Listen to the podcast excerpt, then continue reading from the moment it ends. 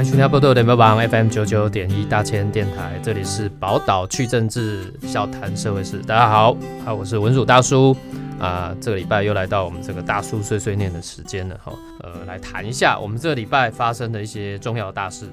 那下一段节目我们会当然有大师现大大叔现实批啊，不是大师，我我也很喜欢很很想要当大师啦啊，啊，今晚起大叔现实批下一段节目哈，然后会邀请呃我们会有来宾来跟大家做专访，来讨论我们现在呃中部地区很重要的一些相关市政议题哈。那现在这个大叔碎碎念，今日要来搞的谁谁念念什么物件呢？哈，呃，这个礼拜天哈，四月二十六号，在台北哈，台北林森这个北路这个。很有名的这个钱柜 KTV 发生了这个严重的大火，这个火灾呢造成了相当严重的死这个死伤。那那一天看到这个整个新闻画面啊，非常的惊悚。大概为我相信大概会等新闻垮掉哈。那这个当当然后续就延伸了一些所谓的责任问题，必须要理清。到底是这 KTV 的问题太严重，还是讲咱的政府单位，比如讲台北市这类消防局啊，或者是这个呃建筑管理的相关的这个局处。有没有一些相关的责任哦？这些都到目前为止有待理清哦。那这一场大火哦，呃，当初发生的时候是五死，可是截截至到现在哈，又增加一死，所以现在已经有六个人在这场大火当中丧生了哈。那这件事情哈，呃，当然目前哈，我们看到整个台北市议会哦，对于这个台北市。呃，台北市长、台北市的消防局、监管处等等单位都要求他们要做专案的报告，然后还提出要去做一些相关的联合稽查等等这些动作了哈。我刚刚这件代志哈，是咱。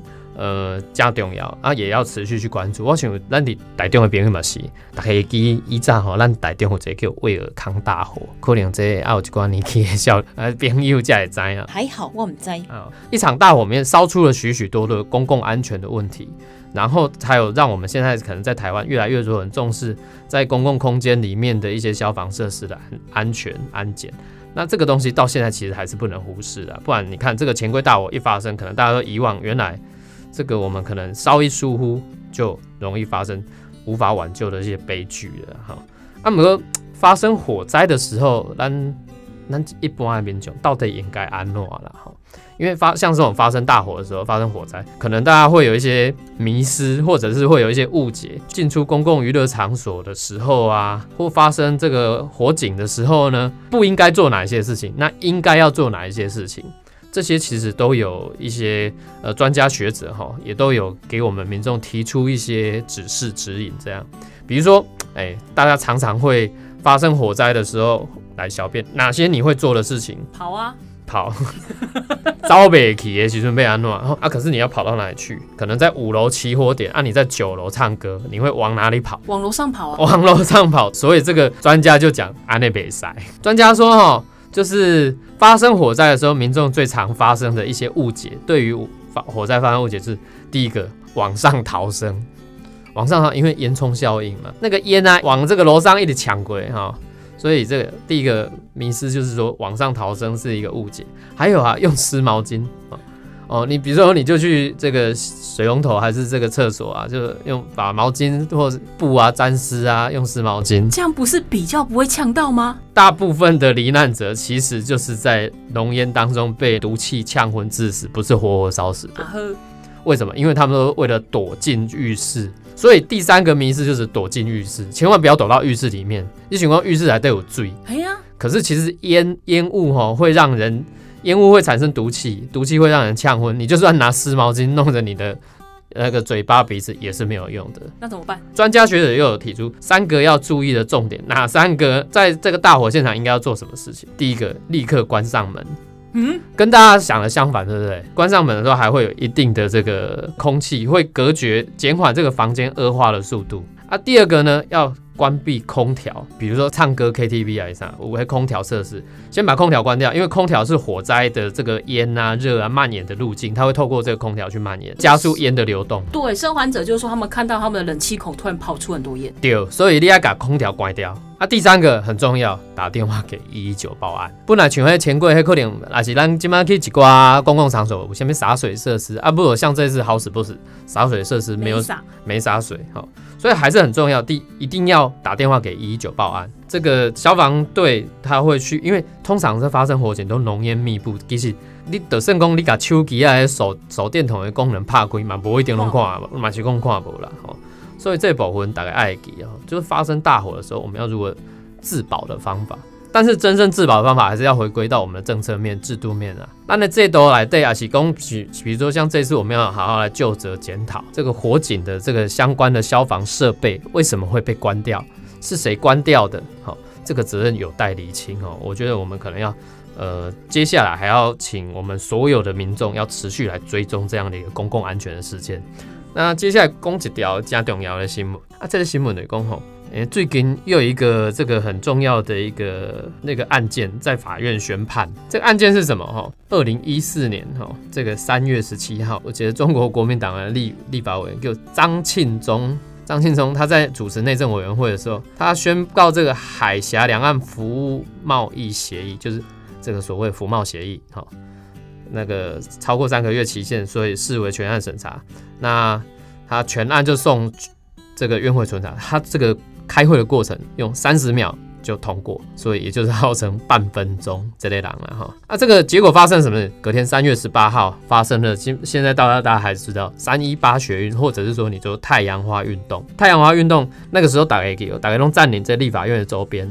就在那个时候占领了周边以后，三月二十三号一刚五郎的攻好，我们现在要转攻到这个行政院，所以又占占领了这个行政院。那在这个行政院的这个过程里面，其实有发生很多的这个警察暴力打人的事件，那也有很多人受伤。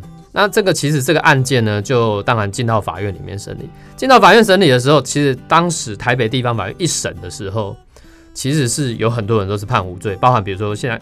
呃，可能大家有听过魏阳这个学生，呃，有一部分的人，呃，是触犯了所谓妨害公务罪，那啊判刑的大概是判了几个月这样子，但他基本上就是一个刑罚，他是有前科的。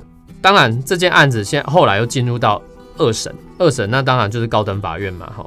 那这个二审呢，你看二零一四年的案子，现在二零二零了，案子呢，其实在四月二十八号哦，这个礼拜二审就宣判了。那二审宣判呢？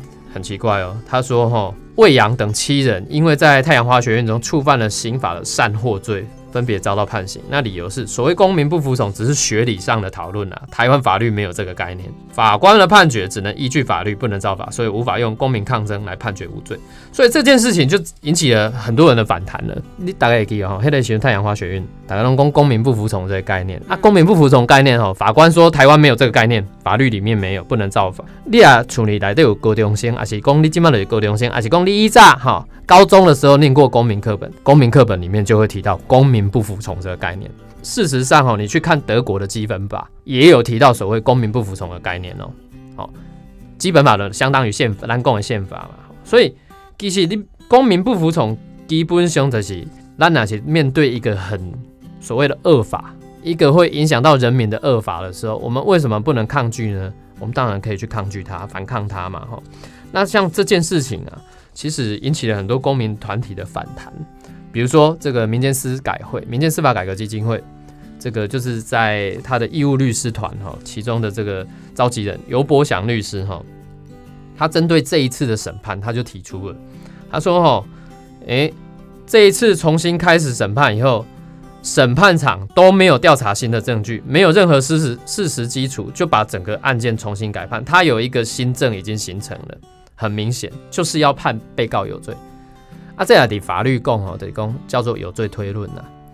其实咱那的大概要稍微学过一点基本的基础的法律概念的，法律有一个很重要的原则叫无罪推定原则。无论任何人到了法院，以及一律是判看人证物证来判断有没有罪，法官要站在这个中立的立场来判断。可是法官竟然就是用有罪的推论的方式，就直接新政表达说这个你们就是有罪。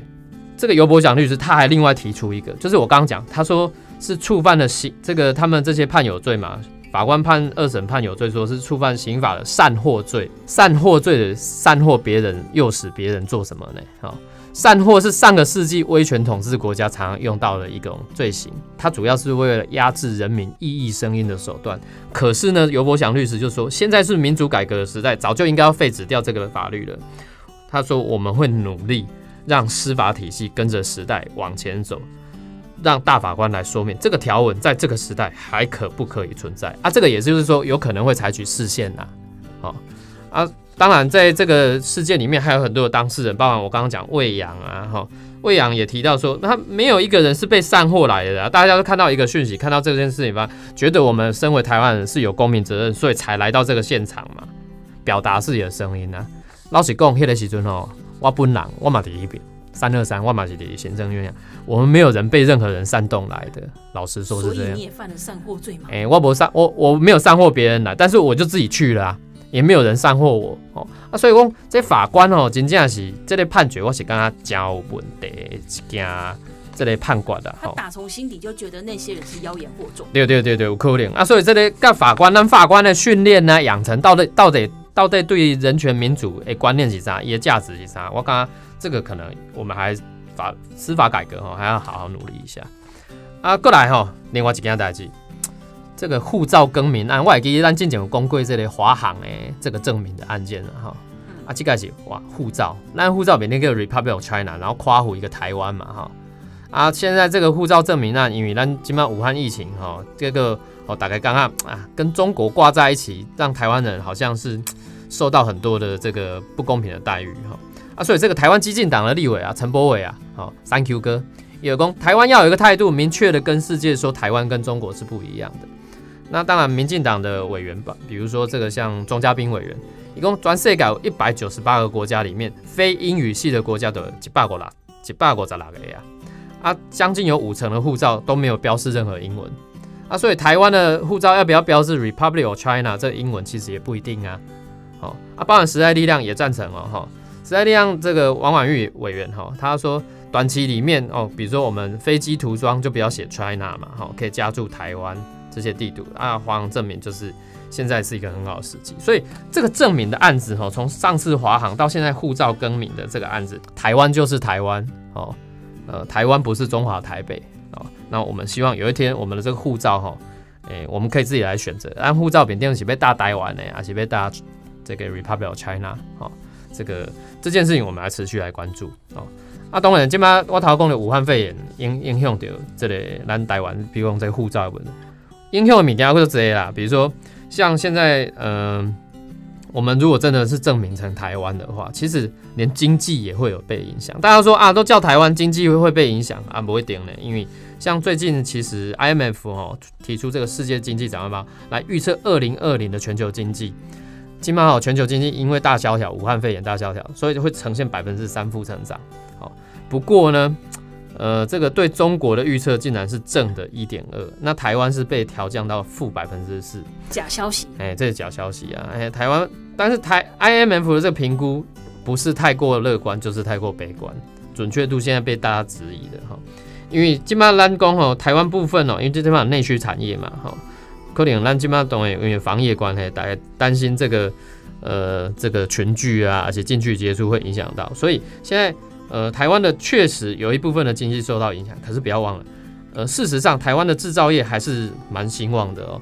以三月份来讲，工业生产指数哦有比这个这个一百有一百一十五点零八，一年增加的百分之十点四。哦，那三月外销订单也也增加了百分之四点三，都比预期的要高。也就是说，其实现在全世界来讲，因为这场武汉疫情，各个国家意识到说，我不能把鸡蛋全部都放在中国这个篮子，所以要分分分散风险。那台湾的机会就在这里产生了哈，所以台湾还是有一些可观的那种转单的效应就会发生。我觉得这个我们台湾人不要觉得说，嗯，还太自卑了哈。那接下来哈。呃，我们先休息一下，那待会就回到我们这个大叔现实皮，待会见。